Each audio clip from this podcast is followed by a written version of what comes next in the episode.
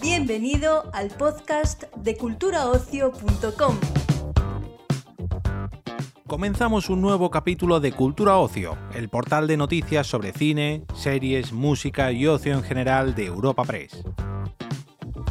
En esta ocasión tenemos en nuestros micrófonos a Joaquín Reyes, a Ernesto Sevilla y Miguel Esteban, creadores de Pobre Diablo, la nueva serie de animación para adultos de la plataforma HBO Max. Pobre Diablo consta de siete capítulos y sigue los pasos de Stan, el personaje al que pone voz Joaquín Reyes, un adolescente que es el anticristo y al que solo le queda un mes para cumplir con la profecía y sumergir a la humanidad en el horror, pero en realidad lo único que él quiere es triunfar como actor en Nueva York. Escuchamos a Manuel Gamarra en esta entrevista para Cultura Ocio. Os quería empezar preguntando, la gente ya os conoce por muchas series de animación, no sois novatos en ese sentido, pero os sí que os quería preguntar, bueno, sois como la base de Maricón y Tontico, que es serie de culto para mucha gente, entre la que incluyo, los tres. Entonces, os quería preguntar un poco cómo surgió el hacer esta serie tan concreta, de un tema tan concreto, y un poco independiente de lo que habéis hecho hasta ahora, ¿no? Bueno, pues, sí, un, po un poco por, por, por, por, lo que tú hablabas, ¿no? Por esas experiencias previas, siempre habíamos hecho eh, esas pequeñas piezas de animación, nuestros proyectos siempre incluíamos la animación desde el principio por, por, por, simplemente por amor a la animación. Y, y bueno, eh, siempre tuvimos esta, este anhelo de hacer una serie, de poder hacer una serie para adultos con ya más larga. Y, y bueno, trabajando, eh, nos volvimos a encontrar, mejor dicho, con Trasorras y Miguel Sabat, con los que habíamos trabajado en Paramount. Y por otra parte, fue fundamental Buen Día, David Troncoso y Ignacio Corrales. Y así fue como, cómo surgió y yo, yo te conté la parte prosaica. Ahora Miguel y Ernesto te van a contar un poquito la parte más lírica. No, pero justo nuestro primer eh, con, trabajo en común en animación fue Maricón y Tontico y desde ahí muchas otras piezas, UHS, Hinckley Winkley, Las nuevas aventuras de Naruto y, desde, y esto siempre estaba en el horizonte, poder hacer una serie de animación. Uh -huh. Y en cuanto ha habido la oportunidad, claro, levantar una serie de animación para adultos en este país no es fácil porque no hay costumbre. No. Entonces, gracias a estas personas que... No, la gente no va a decir otra serie oh. para adultos. ¡Otra más! ¡Otra serie de animación! ahí para meterse, ¿no? También. Sí, sí. Eh, no, nosotros que lo que más ilusión nos hace es eso, precisamente. Que ver... Pero es que fíjate lo, la, lo pocas producciones que hay, no solo en España, sino en Europa. Porque es la primera serie HBO eh, latina y europea para adultos. O sea, que hay muy poca serie de animaciones, ¿no? Sí. Más allá del mundo anglosajón. Sí, a ver si esta serie, por lo menos en España, ayuda a que a, a, demostrar que es posible hacer una serie de animación con un buen acabado técnico y, y digamos que es factible hacerla. Y yo creo que es por eso por lo que mucha gente no se atreve o ni se lo plantea.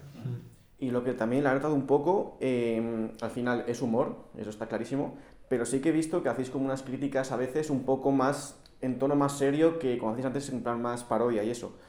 Eh, por ejemplo, cuando dice lo de os pagamos con visibilidad, ¿no? O sea, como un poco ahí metiendo... La precariedad laboral, ¿no? Sí, eh, lo de que cuando hagas famoso voy a ser insoportable y ya lo eres y dices, bueno, pero entonces a nadie le va a importar. Sí. Y también incluso lo de la pedofilia que decíamos antes, ¿no? Me parece como que cuando él se da cuenta de que la persona que le está poseyendo, o sea, él se da cuenta de lo bien que le viene la persona que le está poseyendo cuando le proponen eso tan bestia, ¿no? Entonces quería saber cómo, cómo se construye esto, ¿no? O sea, si era algo que teníais pensado vosotros, de meterlo así más un poco serio. Eh, bueno, el tema de la... Una vez que tuvimos la idea y que elegimos esta, esta historia, el tema del bien y el mal está ahí siempre desde el principio, porque al ser el infierno, al ser el anticristo, y nos apetecía jugarlo del, de la forma... De esta forma, ¿no? De que los demonios se van encontrando una y otra vez que la, que, lo, que la sociedad es más perversa que ellos. O sea, que, que, por mucho que quieran hacer, eh, llegan tarde, ¿sabes? O sea, ya, ya la sociedad capitalista, ya la sociedad del siglo XXI, ya les ha dado mil vueltas. Eh, entonces, esto, esto sobre, sobrevuela todo el tiempo y nos, eh, nos, nos da pie a hablar del bien y del mal y de problemas y de, que, de problemas, los problemas actuales de la, de la sociedad. Eso, Eso es.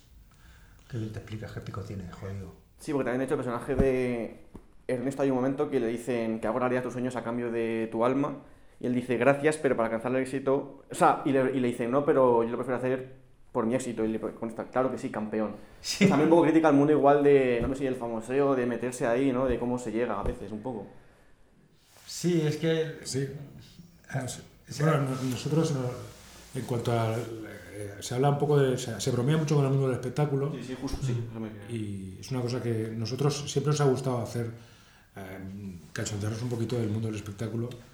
Sí, porque al fin y al cabo estamos, estamos Claro, ahí. lo ¿no? conocemos. Sí, eh, adentro, no se conoce. Sí, hay, hay una. Bueno, la vanidad, en fin, todo Sí. lo que acompaña. Y, y- y hay otra. ot- Otro de los puntos de partida de la serie, que, que la referencia es en la semilla del diablo. O sea, Stan es, es el hijo de Satán y de, una, y de una mujer humana. Todo esto surge porque su marido, un actor, para tener carrera, Sí, claro, claro. para tener éxito en su carrera, mm, eh, y lo dice al principio. Sí, o sea, eh, ya todo esto surge por un actor, por la vanidad de un actor, Claro. Sí. y porque dice, antepone su, el éxito a, a- a- No tiene escrúpulo, digamos, ¿no? Muy exagerado, ¿no? Sí, pero, claro. pero todo surge por un actor también, o sea que al final Sí. hay esa crítica, bueno, no, El no sé- del espectáculo más, más internacional que nacional, Sí. ¿eh? porque el nacional, quiero decir, bueno, Sí, además eso. es, es de otra manera y no tiene, no tiene, pues eso, tampoco tantos motivos como para encima cachondearte de él. Hombre, a, a- a- a lo mejor ha habido algún actor de Servir y Proteger que ha vendido su alma al diablo por estar en la serie. ¿quién sabe? algún director, yo conozco uno que cree que No, pero y luego los actores nos parecen algo muy tierno porque, porque representan eh, de una forma muy clara, más evidente que nadie, este, este deseo de validación, ¿no? Sí. O sea, de por favor, queredme, ¿no? O sea, por favor, eh, quiero que me veáis y quiero que, Que- que- que gustaros. quiero algo muy de, Y- de la actualidad, vamos. Y es claro, eso lo tenemos todos, lo tenemos todos, pero, pero el actor es el que más. O sea, es decir, el actor dedica su vida a ser visto, a ser aplaudido, a... De hecho, está. Y, y es muy, y es claro. muy tierno, porque, Sí. porque, porque ah, claro, por supuesto que hay actores con una, que son artistas y que, y, que, y que es un medio estupendo para expresarse, pero muchos otros simplemente lo que están es suplicando un poco de cariño y un poco de atención. Sí, porque la- en la serie tú conoces el mundo a través de Stan. Stan es un personaje inocente y puro, no conoce el mundo, no, no sabe cómo nos desenvolvemos los humanos. A él le sorprende, por ejemplo, que alguien prefiera estar mirando el Instagram a estar escuchando a alguien. Y todo eso lo descubres a través de él, ¿no? Y, y, y, y, al fin y al cabo, a través de Stan nos descubrimos a nosotros mismos, ¿no? Como sociedad, ¿no? Cuáles son nuestros problemas, nuestros defectos y nuestras, en fin, eh, nuestros problemas. Y siguiendo con estas temáticas más allá de la comedia un poco, hablaba con Miguel antes fuera de, fuera de cámara, que hay un episodio que me parece súper conmovedor, bueno, no voy a hacer spoiler, pero el del gato y todo eso, ¿no? Que cómo se construye esto de repente, porque me parece como un cambio de o sea, es un episodio de verdad de emocionarte, de decir, joder, o sea, parece, no ves si otra serie, ¿no? Pero un giro buenísimo y, y cómo se construye esto, es decir, vamos a hacer algo de verdad que a la gente le pueda conmover. Bueno, porque nos apetecía como darnos la oportunidad de explorar otra cosa. O sea, quiero decir, el resto de la serie, digamos, que sigue una línea. eh, hemos intentado en cada capítulo eso, hacer el capítulo más divertido, eh, con la historia más eh, interesante que se nos ha ocurrido, pero con, con una línea cómica eh, muy concreta y, está, y, es- y esa es la base de la serie y nos encanta. Pero también era como darnos la oportunidad de hacer otra cosa diferente, dentro de tener la misma, ten- teniendo la misma serie, aprovechar para hacer dos cosas diferentes. Sí. Otro tipo de historias que también nos interesa mucho y que creemos que lo- el medio, la animación, que hemos dicho ya muchas veces esta mañana, nos te condiciona eh, o te, te pide, parece que te pide eh, locura, sangre, violencia y, y de verdad es que te lo pide porque, porque son cosas que no puedes hacer que cuesta mucho más hacer en imagen real y eh, que el espectador al ver una, al espectador de animación ya las da por sentados y no se asusta y las integra y las disfruta pero la animación sirve para, cualquier, cual- para contar cualquier tipo de historia. Sí, y ahí, eh, sí, bueno, es que lo, lo hemos comentado esta mañana. La animación japonesa, Miyazaki, por ejemplo, el estudio Ghibli, eh, mm, son, son películas de animación muy emocionantes, donde los personajes son complejos, son profundos y, y- y funciona de maravilla, ¿no? Y es un buen- una buena herramienta de animación para contar ese tipo de historias. Ese, ese capítulo tiene mucho que ver con, con esa, con esa forma de, de hacer animación. Y luego en cuanto a, a- a- O sea, como espectador es tan bonito que te sorprendan así.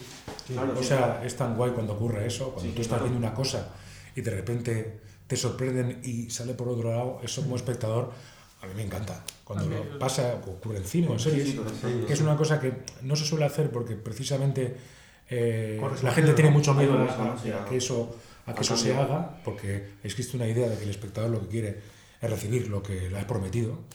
Y, eh, y, y nosotros creemos que, que de vez en cuando está bien que, que- que eso no sea así. Es verdad que justo a mí me pasa, como ha dicho Ernesto, como espectador, hay muchas series que, que de vez en cuando tienen capítulos especiales, eh, aprovechan para, para otro tono y joder, lo disfrutas muchísimo. Y a veces es tu capítulo favorito de esa, de esa serie y es, y es una oportunidad para, para contar otra historia Sí. y para, para es también muy estimulante. Para nosotros como creadores, pues decir, venga, vamos a probar, nos vamos a permitir el capricho de, de probar otra cosa. Nosotros, nuestro anterior proyecto era capítulo cero, que en ese sentido también es, para nosotros era divertidísimo, porque Sí. el hecho de probar cada capítulo una historia nueva, eh, unos personajes nuevos, es, es, es que es muy, muy, muy agradecido muy estimulante. Entonces, es una forma de, para ti de, de mantener el interés y de, de pasártelo muy bien.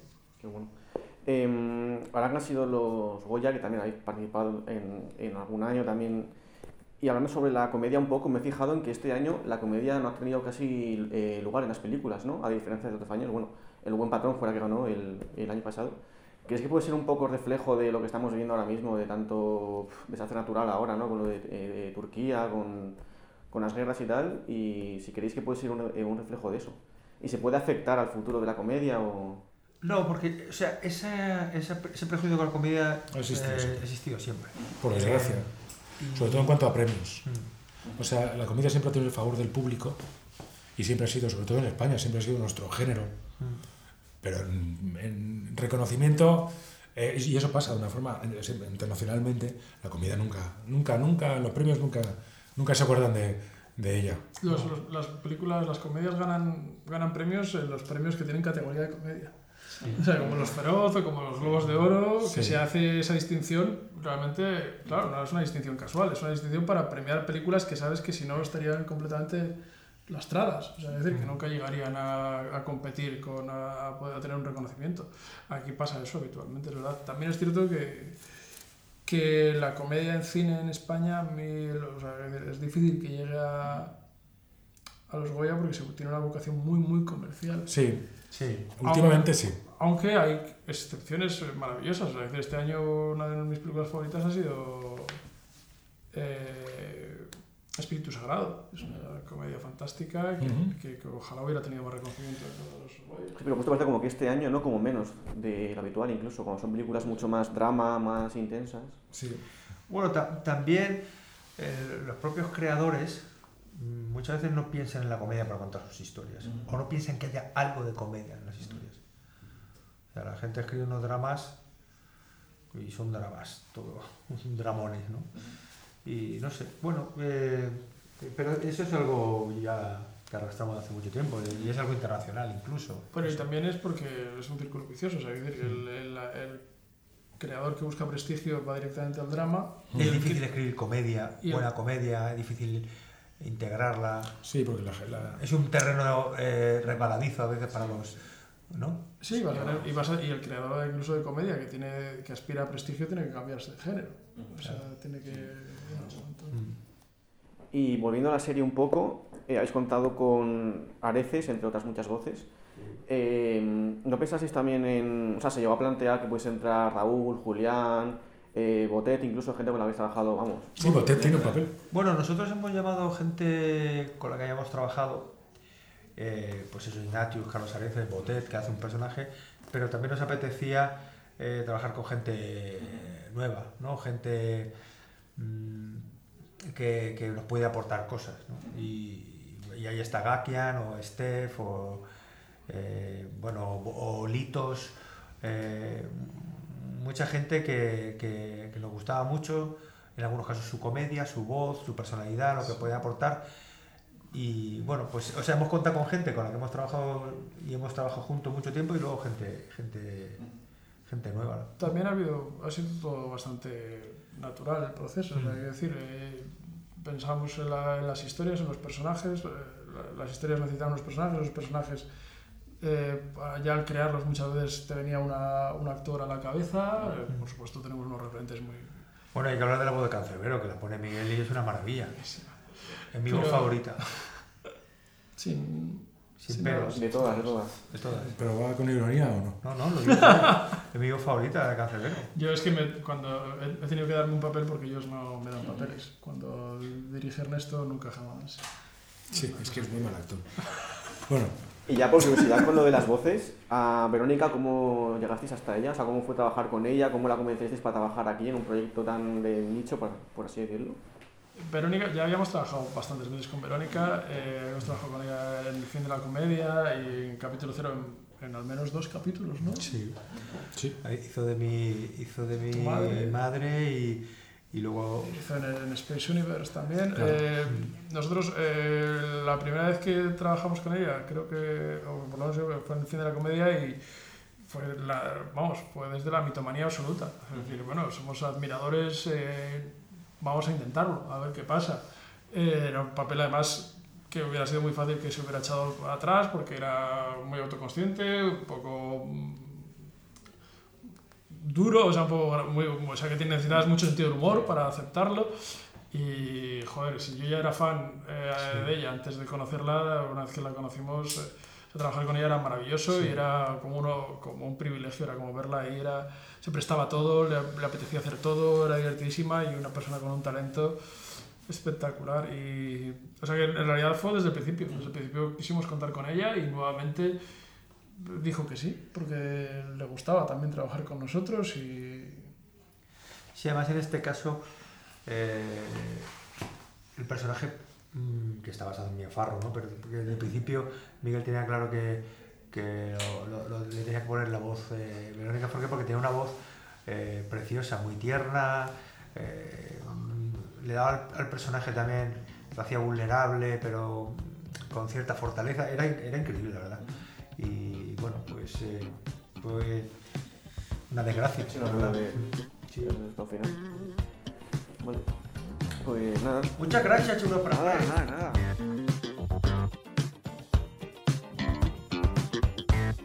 Despedimos esta entrega del podcast culturaocio.com invitándote a descubrir el resto de episodios de este podcast, así como todo el catálogo de programas de nuestra red a través de Europa Press barra podcast. Recuerda, todos ellos están disponibles en las principales plataformas de podcasting.